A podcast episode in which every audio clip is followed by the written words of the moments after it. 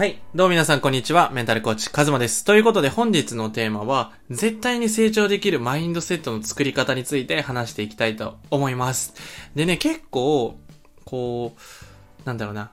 何かこう受けたいんだけど、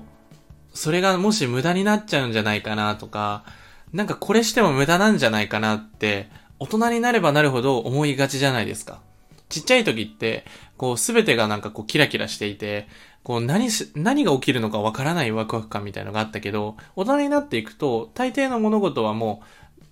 う、先が読める。あ、こうなるんじゃないかなとか、これやっても自分こうなんじゃないかなっていうふうに思うんですよね。で、そういうふうに未来予測がある程度できるようになってくると、あの、何に対してもワクワクしないんですよ。だって何してもわかんないじゃないですか。で、大人になってそれが厄介になってくるのが、そういう風に未来予測できる物事にしか触れなくなるから、未知の体験っていうのをしなくなるんですよ。すごく恐怖心を感じるようになる。ちっちゃい時は、あんだけ無鉄砲に、例えばなんだろうな、めちゃくちゃ危ないとこまで、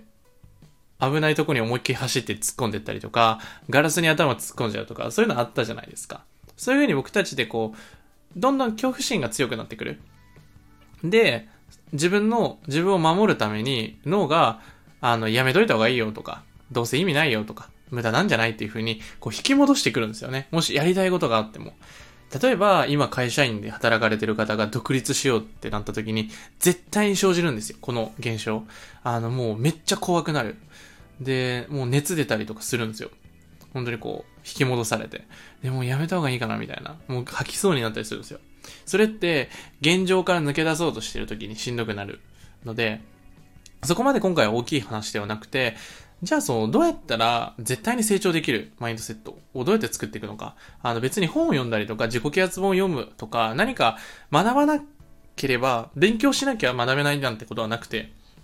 すべての瞬間を学びに変える方法があるんですよね。それは何かっていうと、すべての瞬間から学ぼうっていう意識を持つっていうことです。なんとなく生きるなっていう話です。あの、これね、なんだそんな話かって思いがちなんですけど、よーく思い出してください。明日、明日じゃないね。昨日、あなた何してました？朝起きてから、こと細かく説明してほしいんですよ。誰と会って、どんなことしました？で、どこに行って何を感じました？って聞かれた時に、ほとんどの人言えないと思うんですよ。で、僕も完璧には言えません。でも、昨日の出来事ね、大抵のこと言えるんですよ。で、朝起きてから、僕、毎日朝のルーティンがあるので、まあ、外出て、スクワットして、で、筋トレして、で、モチベーションめちゃくちゃ上がった状態で、マックに行って、あ、その前に奥さんの弁当を作って、で、マックに行って、朝、絶対にこう、あの、0秒思考、こう、紙に書き出すんですよ。自分の目標とかビジョンとかを毎回思い出すように書く。で、脳をスッキリさせた状態で2時間、みっちり仕事をする。それは YouTube とかコンテンツ作成ですね。で、あとクライアントの方の編集をその後にして、で、外出て、家に帰って、ご飯食べて、で、その後ね、昨日すごい大変だったんですよ。あの、市役所行って、で、病院行って、いろいろこう回った後に、ジムの契約に行って。で、えーっと、その合間にコーチング1セッションあり、夜に体験セッションが1件ありました。そういう一日を過ごしたんですよね。で、本当に昨日学び深かったのは、なんかこう、みんないい人だなって思ったんですよ。で、困ってる時に、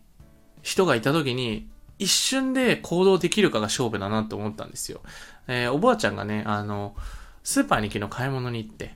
で、おばあちゃんがね、こう重い荷物をこう、会計の時に持ってこうとした時に、僕とっさに動けたんですよね。で、いつもやったら、こう迷惑なんじゃないかなとか、じゃ思っちゃうんですよね。でも、なんかすぐ動けたんですよ。なぜか。それってなんかイヤホンせずに、普通になんかこう、あの、会計の人とちょっとおしゃべりしてたんですよ。だからすぐ気づけたんですよね。だから、イヤホンして生活するとこういうの気づけんくなるなと思ったり、人と触れ合うときに、やっぱりこう、ちゃんと人と会話する。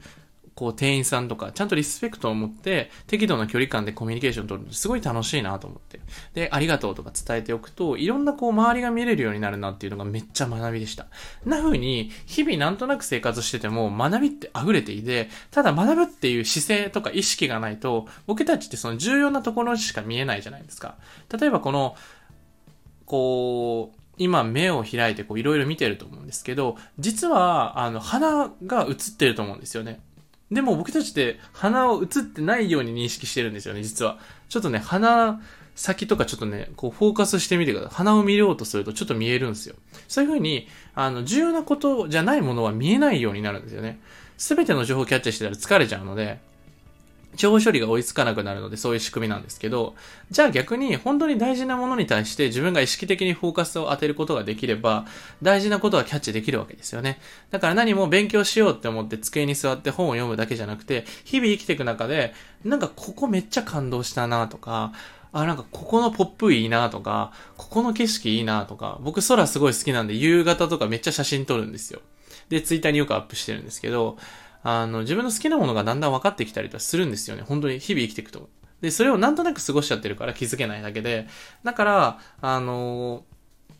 自分が、